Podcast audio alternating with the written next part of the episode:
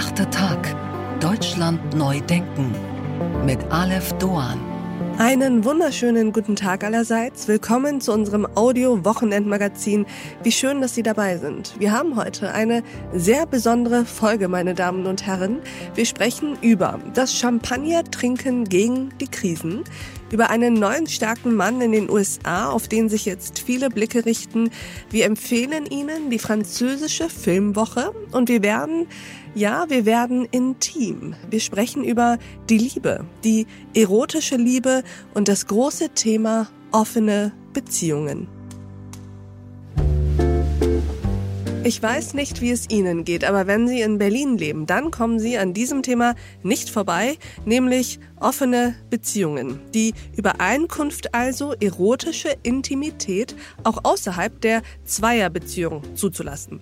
Immer öfter höre ich von Freunden und Bekannten, dass sie ihre Beziehung öffnen oder wieder schließen oder sich trennen, nachdem sie geöffnet haben. Und man kann dieses Thema jetzt als Randphänomen gelangweilter Großstadthedonisten betrachten. Dann aber übersieht man zwei Dinge. Erstens sind offene Beziehungen natürlich nicht neu. Zu den berühmtesten Paaren, die offen lebten, gehört natürlich das Überpaar schlechthin, die Philosophie-Giganten Simone de Beauvoir und Jean-Paul Sartre. Und außerdem sind Treue und Liebe, Monogamie und Polyamorie, Ehe und Familie, Romantik und Erotik nie zu Ende erzählt. Was passiert eigentlich, wenn wir Beziehungen öffnen? Ist das Modell für jede Person geeignet? Widersprechen sich treue und offene Beziehungen oder sind offene Beziehungen die einzig mögliche Form überhaupt, wirklich ehrlich treu zu sein? Tauchen Sie mit mir ab in die Untiefen der menschlichen Begierde und Zuneigung, meine Damen und Herren, Holger Lent. Ja, mein Name ist Holger Lent. Ich bin Diplompsychologe, Paarberater, Hypnotherapeut und Mentalcoach. Und als ich im zarten Alter von zehn Jahren Erich Fromm gelesen hatte, wusste ich, dass die Kunst des Liebens mein Weg sein und ich auch ein Buch über die Liebe schreiben würde, um Onkel Erich in einem entscheidenden Punkt zu widersprechen. Ich glaube, das ist als Vorstellung ganz gut geeignet. Klingt sehr gut, aber Sie müssen jetzt natürlich verraten, in welchem entscheidenden Punkt haben Sie ihm denn widersprochen? Ich hatte fast gehofft, dass Sie es fragen würden. Ja, habe ähm, ich mir gedacht, Sie Profi. ich glaube, das äh, eine zwingende Fragestellung. Und zwar in der erotischen Liebe. Also wer die mhm. Kunst des Liebens kennt, äh, ich habe sie damals verschlungen, ähm, der weiß, dass er sehr auch in dem Mystizismus, Taoismus und so weiter drauf eingeht, auf Dinge, wo man sich fragt, okay, was hat das mit Liebe zu tun? Und ich glaube, er hat Liebe schon sehr tief und sehr weit verstanden. Nur, er hat darüber gesprochen, dass man zum Beispiel, wenn man die Kindesliebe nimmt, in seinem Kind auch alle anderen Kinder liebt. Also das heißt, er sagt, wenn man ah, Kinder ja, mhm. bekommt, das wird jeder, der Kinder hat, auch nachvollziehen können, sind plötzlich alle Kinder auf der Welt irgendwie anders. Sie sind bedeutsam. Gerade Kinder im Alter des eigenen Kindes oder der eigenen Kinder gehen einem viel näher und mehr ans Herz. Und dann kommt das Kapitel über die partnerschaftliche, intime, er nennt sie die erotische Liebe. Ähm, und da sagt er, die wäre vom Charakter her exklusiv. Und ich habe sehr früh, ich habe das Buch, glaube ich, ein Dutzend Mal gelesen in meiner Jugend. Das war so eine meiner kleinen Bibeln. Da habe ich das Gefühl gehabt, das, das muss verkehrt sein. Das Wesen der Liebe ist unbegrenzt zu sein und mit den Grenzen aufzuräumen, in Anführungsstrichen, oder die Grenzen zumindest in Frage zu stellen. Und da ich auch andere Sachen gelesen habe, war mir klar, dass Menschen in einem Partner auch alle anderen Partner lieben können, was nicht heißt, dass sie es leben müssen. Ich adoptiere ja jetzt auch nicht alle anderen Kinder auf dieser Welt, nur weil ich durch mein Kind einen Zugang zu der Liebe zu ihnen gefunden habe sondern es ist so, dass ich in einer, wenn ich ein, ein heterosexuell orientierter Mann bin und ich liebe eine Frau, dass mir dann durch diese Frau auch die Liebe zu anderen Frauen möglich wird, weil die sich in ihr spiegeln.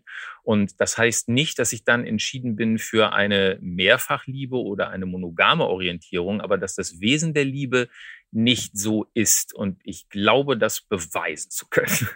Ja, lassen Sie uns da mal direkt rangehen, denn darüber wollen mhm. wir uns unterhalten. Über Exklusivität oder auch ja. eben vor allem die Abkehr von der Exklusivität. Wir ja. beide wollen uns über offene Beziehungen unterhalten, mhm. denn mh, mm, das ist jetzt äh, ziemlich gefühlt, aber doch äh, höre ich das immer wieder auch in Berlin, vor allem in Berlin, aber auch anderen Städten, diese Idee der offenen Beziehung scheint entweder immer verbreiteter zu sein oder man spricht öfter darüber. Es wird weniger tabuisiert als mhm. noch vor ein paar Jahren und Jahrzehnten. Ja. Fangen wir mal ganz grundsätzlich an, Herr Lent. Wie würden Sie eine offene Beziehung eigentlich beschreiben? Äh, offen. Im Sinne von, dass auch Menschen, die offene Beziehungen führen, ähm, sich gar nicht immer so sicher sind, was sie da eigentlich tun.